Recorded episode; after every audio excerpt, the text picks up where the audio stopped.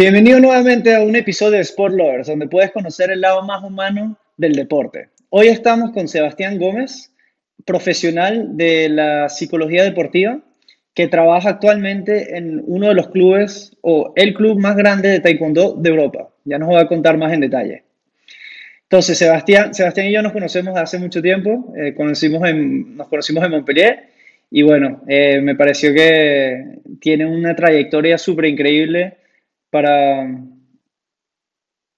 pero tiene una trayectoria súper increíble para poder eh, contarnos y bueno, la idea es hablar contigo hoy, Sebastián, y que nos cuentes un poco más acerca de lo que haces y de, lo que piensas en el deporte. Entonces, bueno, sin más que agregar, Sebastián, no sé, si quieres agregar algo antes de, entrar o, si no paso la primera pregunta. Primero que nada, gracias por este espacio.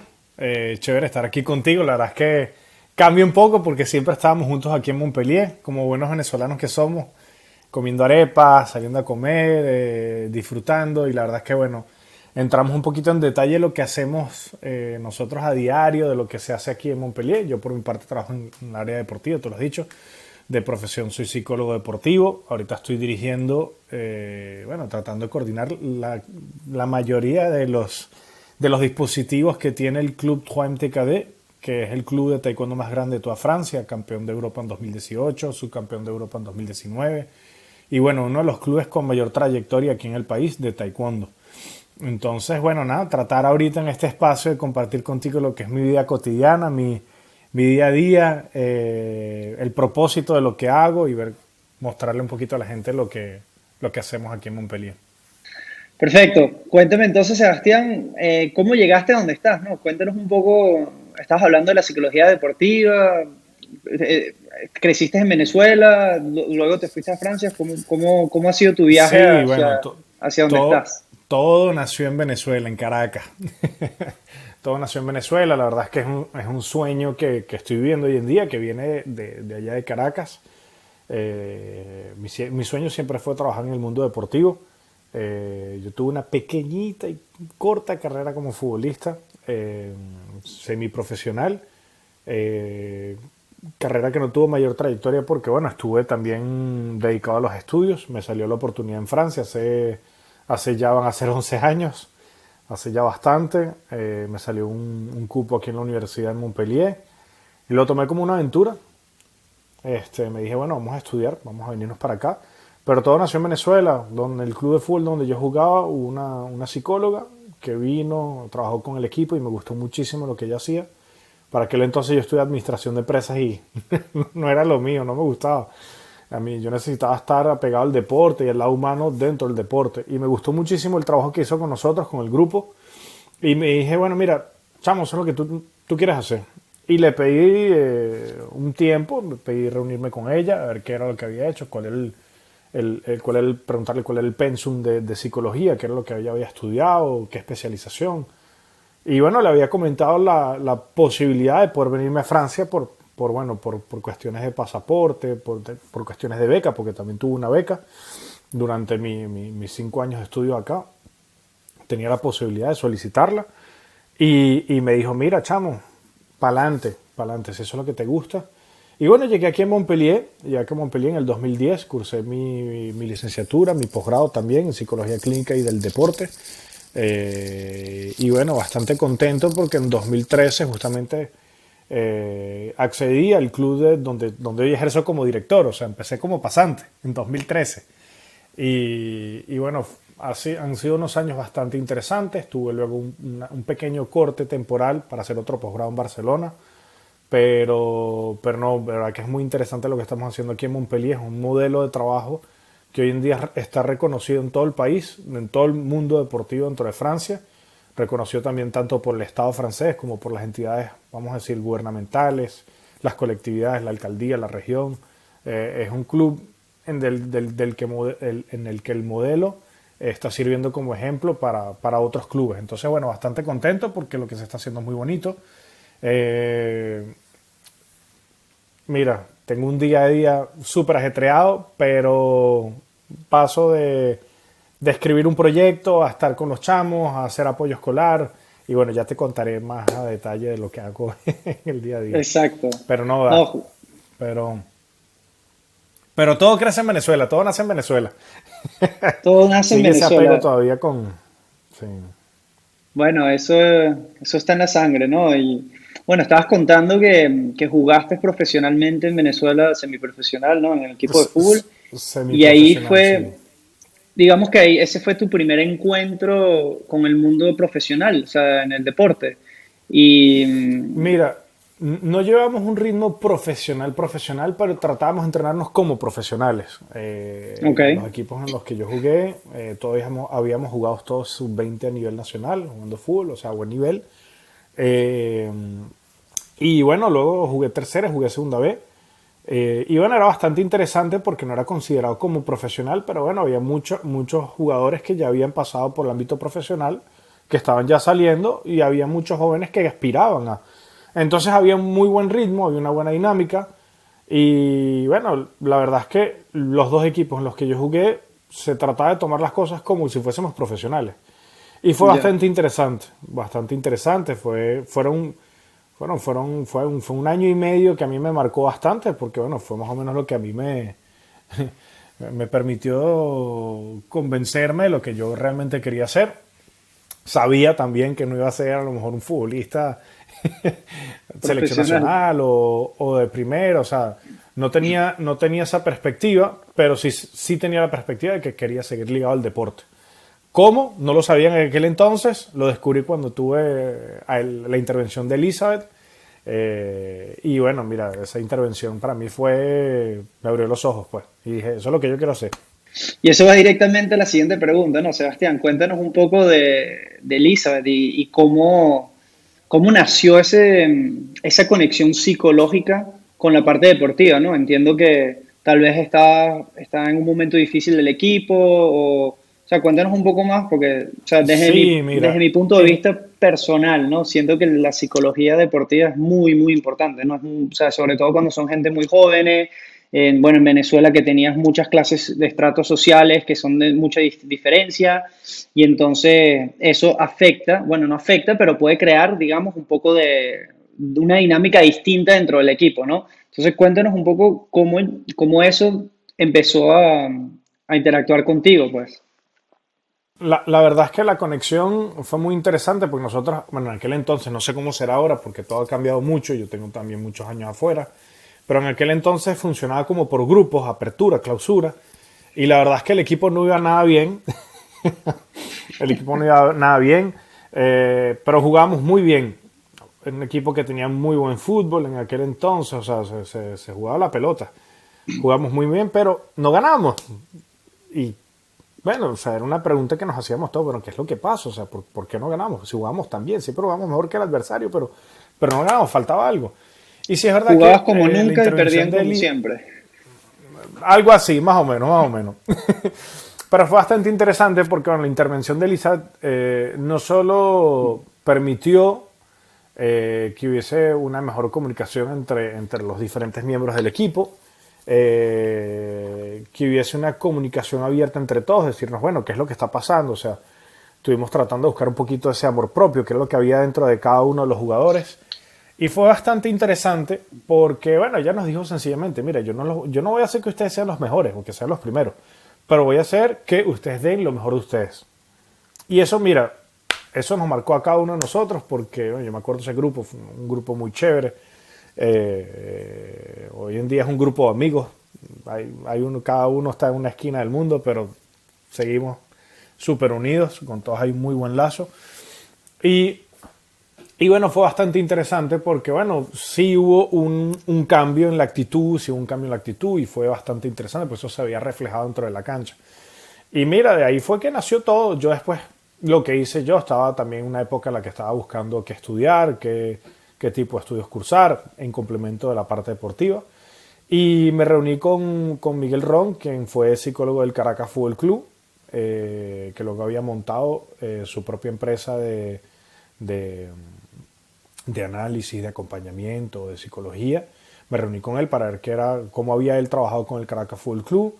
Me reuní también con otra psicóloga que había trabajado con el Deportivo La Guaira, que había trabajado también con tenis. Entonces, bueno, estuve buscando un poquito de información de cuál era realmente el, rol y qué función tenía el psicólogo en la parte deportiva.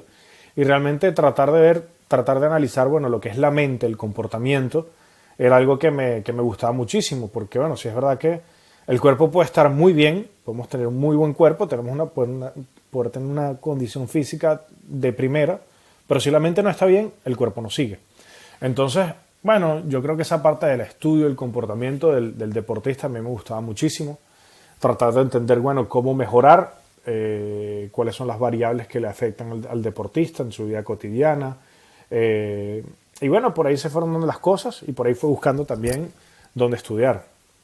Entonces, bueno, por ahí se abrió la puerta a Francia. Mm. Eh, yo al principio me había venido para Francia por, por, razones de estudio, la idea era regresarme. Ya después, bueno, por, por cuestiones eh, que todos conocemos, eh, me tocó quedarme acá. sí. y bueno, gracias a Dios tuve una, tuve una persona que confió en mí, que fue el presidente del club de, de Montpellier.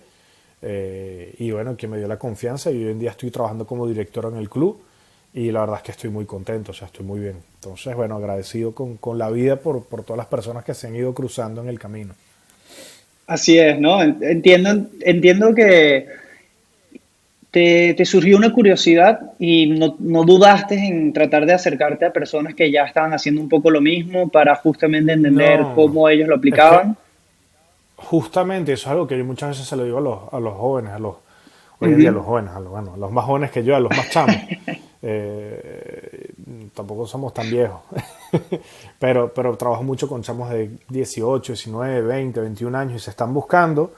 Y siempre les digo, mire, vayan a preguntar, toque la puerta no, no es entrar, pero si uno no toca, uno no entra y uno no sabe qué es lo que hay del otro lado. Entonces, bueno, eh, siempre es bueno ir a preguntar, mira, qué es lo que se hace en el trabajo, eh, cómo es el día a día, qué es lo que buscas, para ver si realmente uno se visualiza haciendo eso. O sea, para mí eso es, menos importantísimo, es algo capital, porque para mí a mí me abrió muchísimo los ojos. Yo, bueno, busqué también, bueno, dije, dije, ¿será que me meto a fisioterapia, preparación física? Pero no me veía realmente en ese ámbito, y me veía más como psicólogo, estudiando el comportamiento, estudiando cuáles son las variables, qué es lo que le afecta al deportista, cómo el deportista puede rendir, estudiar el entorno del deportista. Y, y bueno, por ahí me fui, porque eso fue lo que a mí me marcó y dije, mira, eso es lo que a mí me gustó y para allá voy. Qué bien, no, la verdad es que es súper eh, interesante la manera en cómo llegaste a eso y, y, también siendo tan joven y no teniendo miedo en acercarte a personas que, que ya están en el ámbito, ¿no? creo que eso es un consejo súper importante. Que, que de la palabra pena tiene solo un cuatro letras. P y más nada. Exactamente. La palabra pena tiene solo son cuatro letras. Y miedo, bueno, te, la, te dejo contarlo, chiquitico. Entonces, bueno, había que ir. Había que ir. Entonces, justamente con eso, eh, me gustaría entrar más en detalle en lo que haces en, en 3MTKD, que significa 3M Taekwondo por la Montpellier, ¿cierto? Eh, entrar un poco más detalle de eso. ajá, exacto. Cuéntanos de, de 3MK. Cuéntanos de 3MTKD Montpellier. 3, mtkd el club de Montpellier. Mira, eh, la verdad es que hoy en día eh, hago muchísimas cosas. Tengo un día a día bastante amplio. Me encargo sobre todo los lazos institucionales del club, de desarrollar proyectos para tratar de, bueno, eh, no solo proyectos con el deporte, sino proyectos sociales. parte del éxito del club es que no solo se ha enfocado en el deporte. El deporte, vamos a decir, es como la base con la que le aportamos algo más a la sociedad y tratamos de, bueno, todos esos chamos que están, eh, bueno, convencidos de que quieren hacer taekwondo, la idea es tratar de aportarles algo más a través del deporte como cultura, teatro, cine. Eh, tenemos un centro recreacional, se llama en francés Centre de Loisirs, pero la traducción sería centro recreacional. Entonces tenemos un centro recreacional al lado tenemos apoyo escolar, hacemos intervenciones en las escuelas, eh, tenemos dispositivos de lucha contra la violencia, eh, trabajamos en suburbios de aquí de las zonas de, Montpellier, que son las suburbios, son las zonas más o menos sensibles, entre comillas. Y, bueno, son zonas en las que hay mucha gente que no, no dispone de internet o no sabe manejar una computadora, entonces también tenemos un mediador social que se encarga de enseñarles a las familias a cómo, cómo cómo trabajar con la computadora, ya los chamos cómo, bueno, cómo conectarse a internet, cómo trabajar. Entonces, bueno, ahí vamos a decir que el club hoy en día, eh, la base es el deporte, pero tiene un montón de, de, áreas, eh, como un área cultural, un área de apoyo escolar, un área de planes vacacionales, un área de intervenciones dentro de las escuelas. Entonces es bastante interesante porque, bueno, ya, ya el club toma un, tiene, tiene un, un rol social, tiene un rol dentro de la sociedad. Sí. Entonces, que bueno, el deporte en general tiene un rol dentro de la sociedad, ¿no? Totalmente, totalmente. Por cierto, quería preguntarte antes de que continuaras, era ¿qué edad más o menos tienen estos estudiantes o estos atletas que están trabajando contigo? ¿Son más o menos más ya adultos, bueno, mm. semiadultos, 15, 16 años o más jóvenes? Mira, esa es una particularidad del taekwondo. Eh, nosotros tenemos muchísimos niños muchísimos, muchísimos niños, porque bueno, la mayoría entran, nosotros aceptamos los, los chamos de la edad de los tres años, así es más fácil que bueno, ya vayan desarrollando la parte motor. Y por lo general, la parte, mm, eh, vamos a decir, amateur, o no, no, llamarla amateur, no me gusta esa palabra, la parte más eh, aficionada, son chamos, son niños. El taekwondo es un deporte que no es profesional. Eh, nosotros tenemos atletas que preparan los Juegos Olímpicos, pero no viven de eso. Eh, por lo general el taekwondo es, lo utilizan como un trampolín para alguna otra cosa. Eh, tenemos muchos exatletas que han integrado a lo mejor la policía, los bomberos o alguna profesión, vamos a decir, un poco manual en la que a lo mejor su experiencia deportiva les aporta algo más. Entonces, bueno, mira, la idea es eh, tratar de aportarle la mayor cantidad de disciplina deportiva a la mayor cantidad de niños. Ese es vamos a decir, la propuesta del club hoy en día. Luego tenemos un, equipo de alto rendimiento que está entre los mejores de Europa. En los últimos años, bueno, es un, club que no ha parado de, dar resultados. Todo eso parte del presidente, que quien fue un, en un tiempo fue también manager de la selección francesa. Eh, es el club que sacó el primer campeón del mundo junior en 2008, eh, la primera campeona de Europa cadete, eh, la primera medallista en los Juegos Olímpicos de la Juventud de Francia femenino. Entonces, bueno, es un club que ha marcado, eh, vamos a decir, el deporte francés del taekwondo, el, taekwondo, el taekwondo francés, no solo por los resultados, por el auge, ha sacado más de 200 campeones de, más de 200 campeones de Francia de taekwondo. Eh, hubo tres atletas en Río, se está preparando Tokio, se está preparando eh, París 2024. Entonces es un club que, bueno, que, tiene un, auge y una mediatización bastante grande dentro de lo que es el taekwondo, porque no es un deporte ni profesional ni mediatizado. Pero es realmente un deporte súper impresionante. ¿no? Tuve la oportunidad de participar con, contigo en un torneo como fotógrafo y, la verdad que, que los, chamos, como dices tú, o sea, el ambiente que hay es realmente un ambiente familiar, un ambiente donde todo el mundo se ayuda y, y creo que eso es un impulso fuerte a la sociedad que, que se nota, ¿eh? Se nota y creo que por eso es que han crecido y seguirán creciendo, ¿no? Como, como lo están haciendo. Mm. Mira, y algo que a mí me marcó cuando yo empecé a trabajar con taekwondo era, el respeto. El respeto que existía entre las, bueno, que existe entre las artes marciales, porque también trabajé con boxeo, trabajé también con kickboxing. Disculpa, me está cayendo una llamada, vamos a apagarlo aquí. Me, rechazar. Eh, o sea, trabajé con kickboxing, también trabajé con jiu-jitsu y bueno, la verdad es que el respeto hacia el otro es algo que es muy interesante entre las artes marciales. A mí me marcó mucho porque yo venía del fútbol y aquí en Francia también trabajé con fútbol, con fútbol femenino y, y, la verdad es que la forma en la que el entrenador se dirige hacia los muchachos es, es bastante interesante. O sea, el, el, el rapport, lo que se llama el rapport, o sea, el lazo hacia el otro es bastante interesante, una noción de respeto que está presente dentro del tatami, eh, el saludar al tatami antes de entrar, o sea, hay una noción de respeto hacia el lugar, hacia el sitio, hacia el, hacia el otro, una noción de yo necesito el que tengo enfrente, yo puedo a lo mejor ser mejor o peor, pero necesito el que tengo enfrente para poder mejorar. Yo recuerdo, bueno, escenas de la preparación de los Juegos Olímpicos de Río, que, tuve la oportunidad de acompañar a los tres atletas de... No, no fui a Río, pero acompañé el proceso como psicólogo, los tres atletas que fueron para Río, y fue bastante interesante. O sea, tuve tres chamos que, bueno, se dan con todo, pero se dan con todo. Y, y, salían y era como si nada, o sea, había un respeto entre uno y otro que, que bueno, bastante interesante. Y, y bueno, mira, yo creo que la disciplina, el respeto es algo que, está bien presente entre las artes marciales y, y es bien interesante. Totalmente. Em, Sebastián, aparte de, trabajar con los muchachos en, su desarrollo profesional y desarrollo psicológico del deporte, tengo entendido también que, ayudas, eh, o que bueno, que eres tutor o profesor en la Universidad de Montpellier en la área de psicología deportiva también. Cuéntanos un poco más de eso también, por favor. Bueno, también tengo varias materias. Bueno, trabajo en la universidad como también en escuelas privadas, o sea, eh, trato de simplemente yo no es que sea profesor, trato simplemente de compartir lo que es mi visión del deporte. Para mí hoy en día, tan sencillo como el, para mí el deporte es educación, es, un, es una herramienta con la que, bueno, podemos eh, transformar el futuro de los chamos.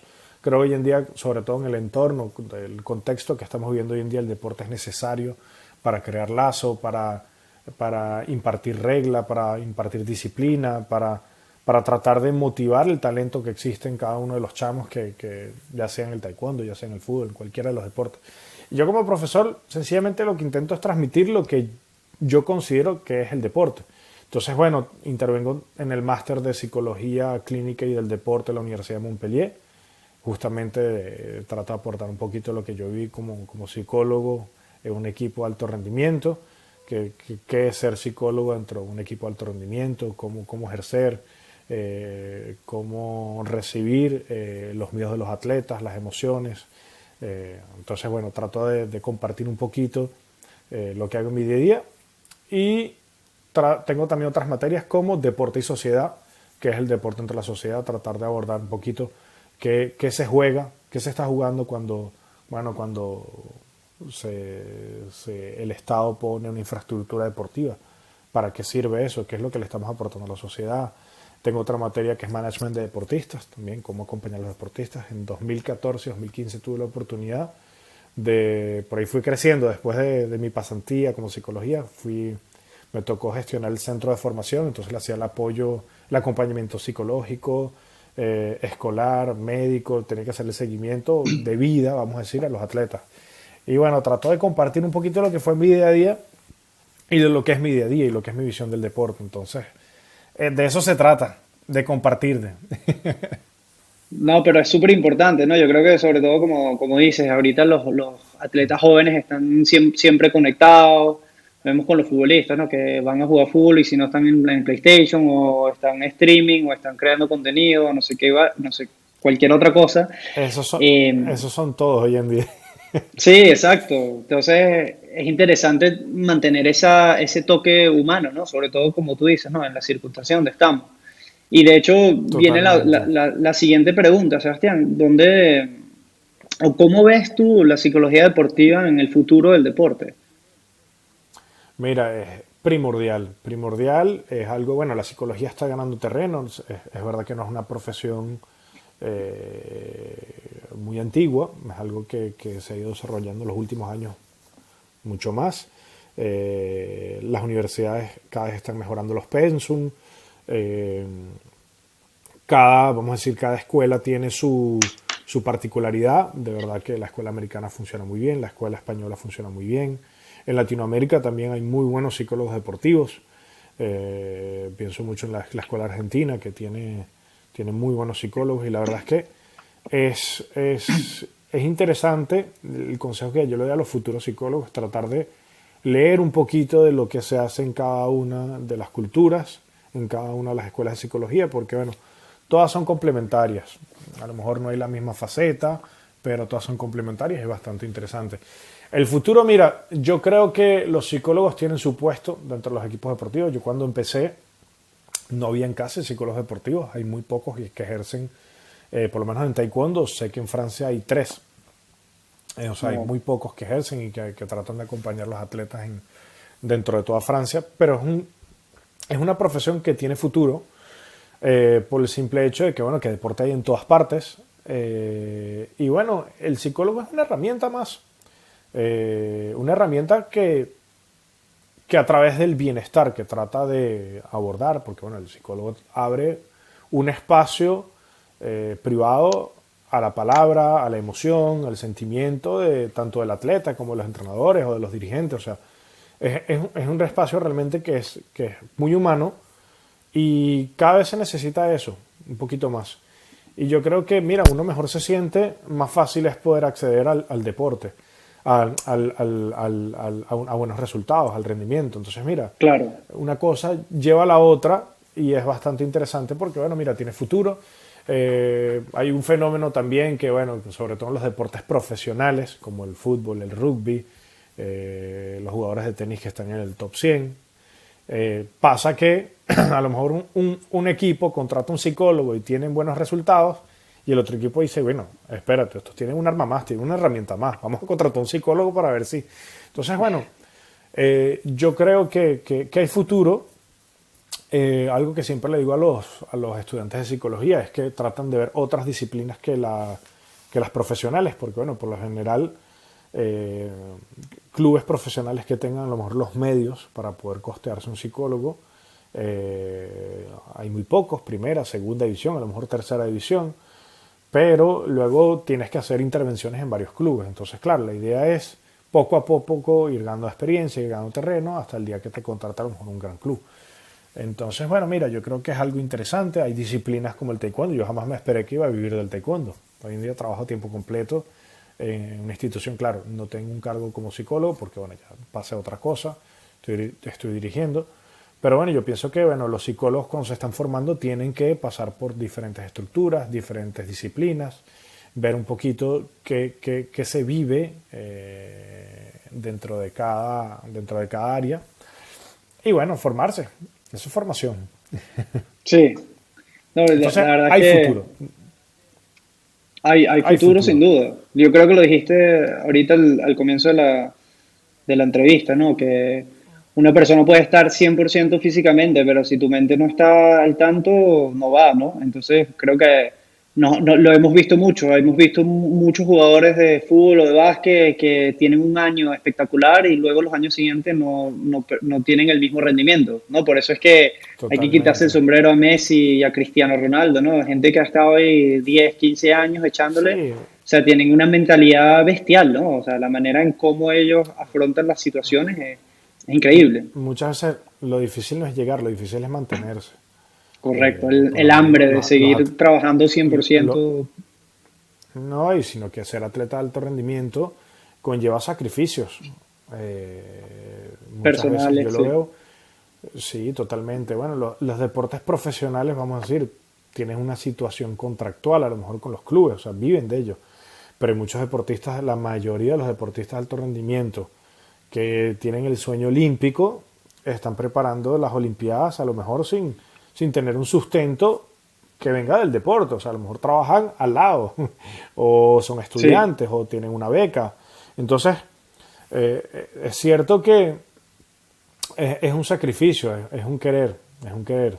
Por eso es que yo por lo menos siempre trato de trabajar un poquito cuál es el origen de la motivación del atleta, de dónde viene, eh, qué, es lo que, qué es lo que nace, de dónde viene, eh, cómo, cómo, surge esa, esa, emoción y ese querer estar ahí.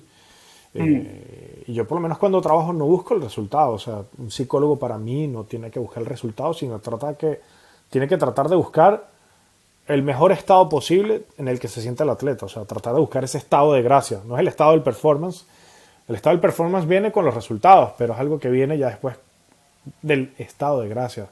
Para mí el estado de gracia es lo más importante, sentir que el cuerpo se siente que va solito, que va solito, que hay ese, entre comillas, ese automatismo del cuerpo, el cuerpo sabe lo que hace, la mente desconecta. Eh, yo pienso muchas veces, bueno, cuando, cuando yo jugaba fútbol en aquellos tiempos, si tú piensas en controlar el balón, a lo mejor tienes un, segundo de reflexión y estás pensando, lo dudas, ¿cómo lo vas a parar? Muchas veces la idea es en tratar de encontrar que el, deportista, el de, que el deportista se sienta tan bien que controla el balón sin pensarlo. Estás en flow, el 100% en flow. Exactamente, ese estado de flow. Entonces, bueno, mira, mm. eh, ese es un poquito lo que tratamos de buscar.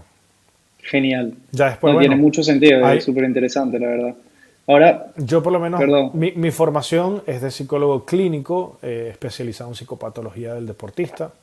Luego hice un poco en psicología deportiva, pero para mí esa es la base. Ya después, bueno, hay muchas técnicas que se utilizan hoy en día Eh, hoy en día se habla mucho de la preparación mental, entonces hay, hay, hay diplomas de, preparador mental aquí en Francia, eh, hay otros que son coach, hay otros que hacen PNL, entonces bueno, yo creo que tiene que haber una conexión entre el entrenador, la institución, saber bien qué es lo que se busca, porque a lo mejor un coach o a lo mejor un preparador mental trata de llevar el deportista hacia el resultado, un psicólogo eh, ya trabaja más con la parte emocional, la, la parte psicológica del deportista.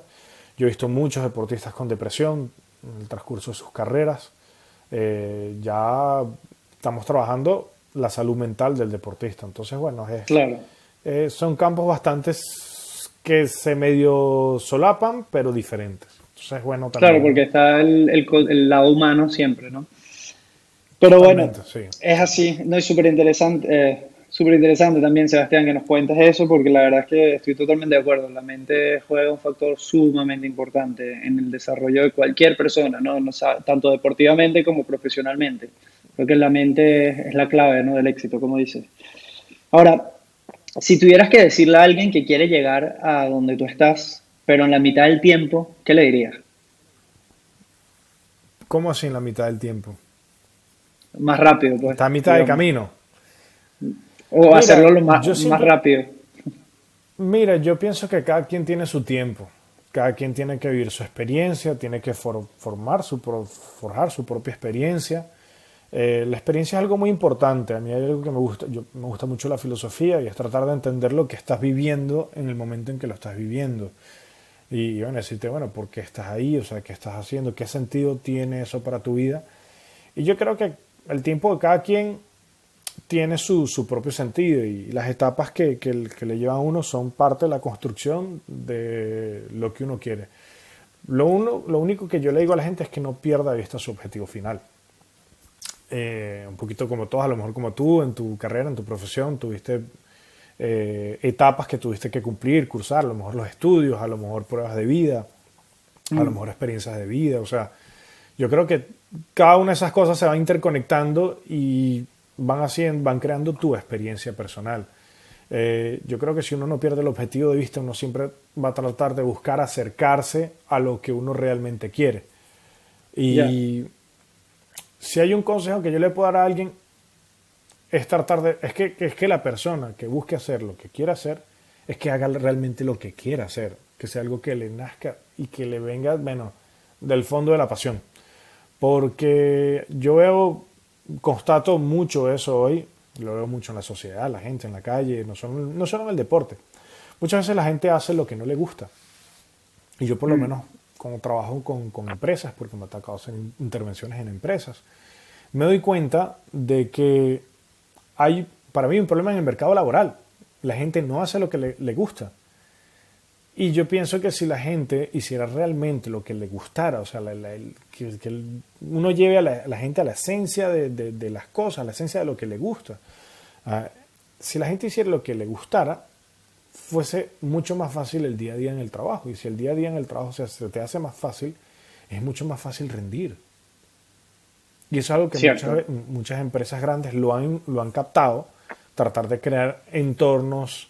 Eh, a lo mejor tienes la, palabra, tratar de entornos saludables, un clima laboral estable dentro de la empresa, tratar de hacer, bueno, team building, tratar de hacer, bueno, que el empleado se sienta a gusto dentro de la empresa, bueno, para que no se te vaya y para que no se te disguste o que... Claro. Eh, y, yo creo que para primero mí eso es lo más importante. Antes de empleados, ¿no? Exactamente. Entonces, mira, la gente tiene que tratar de buscar hacer lo que realmente le gusta. Mm. Yo siempre supe que quería estar ligado al deporte, que eso es lo que a mí me gustaba. Y mire, hoy en día estoy Muchas veces hubo gente que, no quería en el proyecto y me decía, mira, no vas a llegar, o sea, con eso uno no vive. Y, y sí, son cosas que a mí me dijeron muchas veces, pero mira, yo en mente tenía, yo quiero vivir de eso.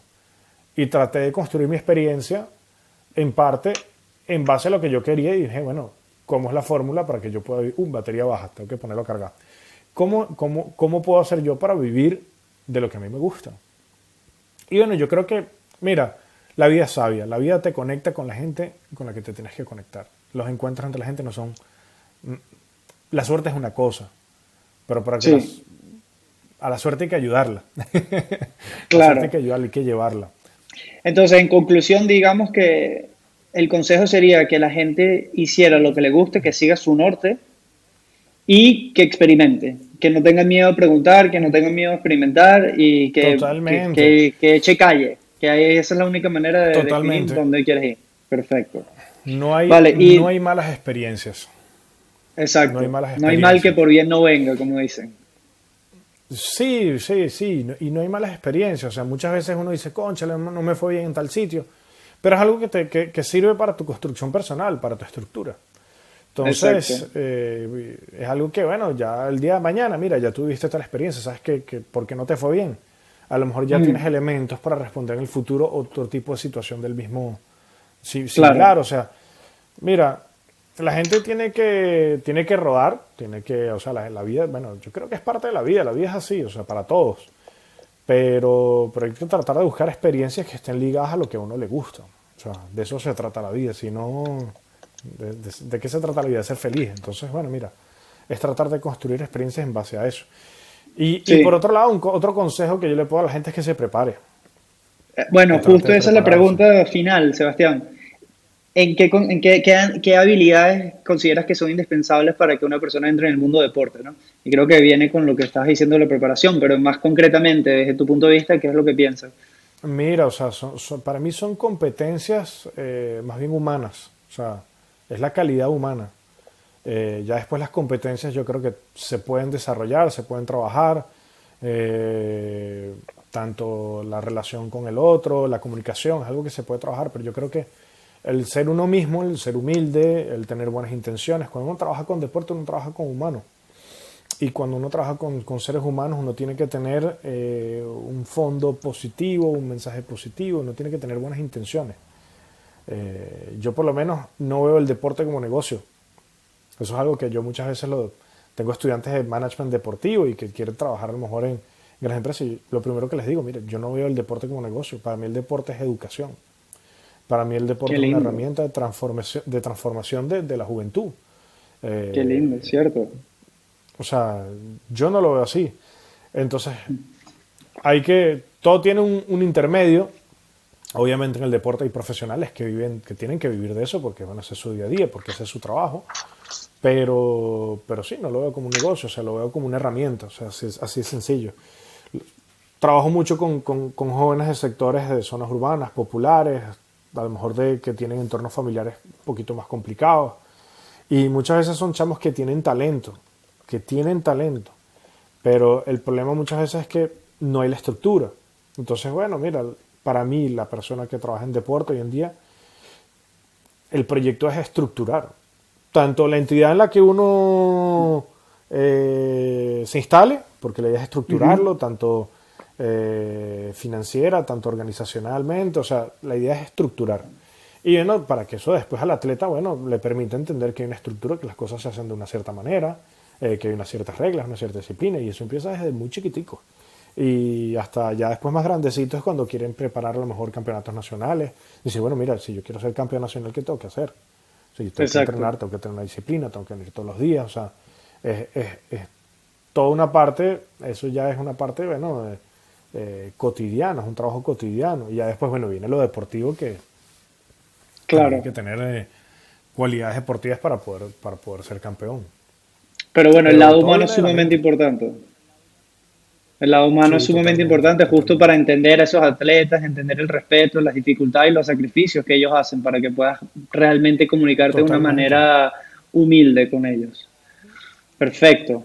Totalmente. Y lo que yo, y lo que yo muchas veces le digo a los, a los deportistas, porque me, ha pasado con, con, con muchachos que, que, a lo mejor vienen de, de, zonas populares que, que quieren, quieren comerse al mundo, pero a lo mejor no, no se quieren comer el mundo porque les guste la disciplina o es algo que les apasione, sino porque es también una forma de salir. Entonces lo que yo trato de implantar es el tiempo en que mm. estén dura, ejerciendo esa disciplina, disfrútenlo. Disfrútenlo lo más posible y así uno desamortiza un poquito la presión. Entonces, bueno, mira, es parte de... Así es. Qué bien. Bueno, muchas gracias, Sebastián. Bueno, ahorita vamos a entrar en la parte del, del, ping-pong. son unas preguntitas rápidas y, y luego cierro.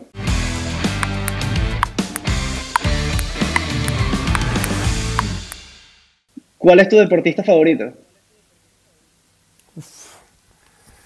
Eh, Ronaldinho. Ronaldinho Gaucho, perfecto. Ah, un libro que recomendaría. De mi época. Bueno, Eh, un no libro importa. que recomendaría. Eh, Psicología del Performance.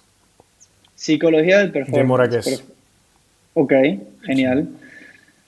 ¿Cuál es la hazaña deportiva que más te ha impactado? Wow, la hazaña deportiva. Mira, trabajé con un deportista eh, hace unos años que se clasificó, fue el único deportista de su país, un, un atleta africano, y fue el único que se logró clasificar para los Juegos Olímpicos por mérito propio. Y para mí eso fue una gran hazaña, porque bueno, yo Wow. trabajé con él en la parte psicológica en su preparación olímpica y fue, fue muy bonito porque bueno, lo, lo tuve de cerca. Lo tuve de ¿En qué deporte fue? Taekwondo, taekwondo. Ah, mira, qué bien. Muy lindo, muy linda historia. Cu- Cuando, cuando hablamos de redes sociales, ¿cuál crees tú que es una red social que todo el mundo debería seguir? No soy mucho de redes sociales, eh, trato de compartir un poquito lo que es mi día, en- mi día a día en el trabajo, eh, de realizar un poquito mis, mis, mis- mis aportes a Venezuela, porque también hago colectas para enviar material para Venezuela. No soy muy de redes sociales, pero bueno, me gusta el Facebook, me gusta el Instagram, pero sin más. O sea, creo que cada Bueno, red entonces- social tiene, tiene su tiene su, Su cuestión. su objetivo, sí. Digamos que entonces la cuenta a seguir es, es 3MTKD Montpellier, ¿no? Sí, si uno pone 3MTKD en el Facebook, aparecen todas las páginas de todo lo que uno hace, porque hay varias. Bueno, habrá que seguirlos entonces. ¿Cuál es la última serie o película que has visto que te, que te haya encantado? Mira, yo soy de comedia romántica. Estoy viendo una turca, una serie turca buenísima que se llama Cara para Ask. Y también era novelero, me gustaba Cosita Rica, cuando, cuando vi Cosita Rica ya hace, por 200 años. Pero no, no, estoy viendo una serie turca. Si, si no, la serie es de Denzel Washington también. Denzel Washington es lo máximo. Perfecto. Ok. ¿Y em, algún podcast que recomendarías? ¿Algún podcast? Eh, mira este, contigo. Bien, excelente respuesta, Sebastián, me encanta. Y bueno, la última, ¿quién es el GOAT para ti? ¿El? El GOAT, greatest of, greatest of all time. El mejor de todos los tiempos, hay muchos, hay muchos, muchísimos. Eh, porque todos los deportes tienen su mejor de todos los tiempos. Todos los deportes, o sea, en el boxeo tenías un Muhammad Ali. eh, a mí me gusta mucho eh, leer acerca de la historia del deporte, quién marcó el deporte. Y trato de también cuál es la historia contemporánea. Y bueno, mira, mejor de todos los tiempos, ejemplos de deportistas hay muchos. Yo lo que trato ver, también, trato también de ver de, es no solo el lado deportivo, o sea, si, uno habla de fútbol, te iba a responder en francés. Si uno habla de fútbol, o sea, hoy en día tú hablas de Messi, de Ronaldo, pero mi época era Ronaldinho, o sea, mi Ronaldinho para mí era o Xavi, eh, hubo otras épocas que a lo mejor más atrás era Rivaldo y, y compañía, o sea, y, 100% del Barça, ¿no? es- Este. Sí, sí, bueno, pero bueno, pero, pero hay que reconocer que había un Zinedine Zidane también, que era impresionante, pero también, mira, yo creo que cada hay deportistas que marcan, tienes un, un Usain Bolt que es una máquina en su deporte, eh, tienes un Teddy Riner en judo que marca su deporte, yo tuve la oportunidad de trabajar con la número 2 del mundo de taekwondo, de la selección francesa, hace unos años, y también te marca, porque bueno, estar en ese nivel es implica una pasión y un sacrificio enorme y una precisión en la parte deportiva que, que, que es, mira, interesantísimo. Entonces yo creo que cada deporte tiene su, su, su ídolo, su ídolo. En tenis, bueno, mira, ver a Federer es una cosa impresionante, a Nadal, o sea, eh, yo creo que es la pasión por llegar a la élite y por mantenerse. Entonces, bueno, eh, hay muchos, hay muchos. Me, me extendí. Está bien, está bien. Entonces digamos que es ¿quién? Si tuvieras que decir uno, así, no importa, no hay buena ni, no hay buena ni mala respuesta. Es que no tengo, sinceramente no tengo. Bueno, Para mí, no cada deporte tiene su ídolo. Por lo menos Bueno, en Venezuela, en Venezuela, yo cuando jugaba en aquellos tiempos, a mí siempre los entrenadores me decían, mira cómo juega José Manuel Rey. Y para mí esa es la figura con la que yo me identificaba. Mira cómo, cómo juega, cómo juega. Y, bueno, ya eso era más chamo, pero, pero, pero mira, o sea, yo creo que eh, lo importante es tener que cada deporte tenga eh, esa imagen de deportista exitoso, pero que no solo sea deporte, que sea algo más allá. Entonces, eh, tratar de ver el lado humano, o sea, si uno solo ve la parte deportiva, mira, te quedas con muchos. Yo creo que el lado humano trasciende, por lo general. Sebastián, cuéntame, también estás trabajando con el club y estás recolectando también medicina y alimentos para, enviar a Venezuela. Lo hicimos en una oportunidad, me acuerdo que te ayudé hace como dos años, antes de todo este desastre. Un montón de cosas, dimos 500 vueltas. Así es, pero cuéntenos la iniciativa, a ver si podemos compartir la voz. Sí, mira, vale, hace dos años, eh, ¿te acuerdas? Hace dos años, mira, un día me desperté y dije, no puede ser que nadie haga nada, tenemos que movernos, tenemos que, hacer algo. Y es bueno, tratar de, seguir enganchados un poquito con nuestras raíces. Y yo creo que, bueno, todos sabemos, todos sabemos que la cosa en Venezuela no está bien, no es secreto. Y mira, muchas veces una medicina puede salvar una vida, una comida puede ayudar a un niño. Entonces, mira, este año Estamos nuevamente organizándolo, estamos organizando con la Embajada de Francia en Venezuela, que está ayudando muchísimo el embajador a hacer el traslado. Estamos enviando con una futbolista de Toulouse, una jugadora de fútbol también, eh, un container lleno de material deportivo, ropa, medicina, eh, bueno, sillas de rueda, material hospitalario, o sea, de todo. Entonces, bueno, mira, para la gente que quiera, que a lo mejor esté en Francia o esté en España y que quiera enviarnos material, eh, puede seguir la cuenta la mía, Sebastián Mm, Sebas Gómez Pro, o Sebastián Gómez en Instagram, por ahí me consiguen Sebas Gómez Pro. Y muchas veces yo por ahí pongo lo que estamos haciendo y bueno, si quieren ayudar, cada granito de arena suma y se convierte en un container como, como en la última que estamos haciendo. Entonces, bueno, ayuda, ayuda, de verdad. No, pero qué bien, de verdad, muy apasionante eso, Sebastián, y vamos a poner toda la información en la descripción para que las personas puedan contactarte y para que, aquellos que quieran ayudar. Perfecto. Perfecto. Bueno, muchas gracias nuevamente, Sebastián. Muchas gracias también a todos los sport lovers que nos escucharon. Y bueno, recuerden seguirlos en las cuentas sociales. Acuérdense que también seguir a, Sebastián en las cuentas sociales en el club. Vamos a tener todo eso en la descripción. Y, pues nada, nos vemos en el próximo capítulo. Y ya espero tenerte pronto de nuevo, Seba, para que nos sigas contando tu desarrollo. Cuando quieras, cuando quieras, aquí estamos.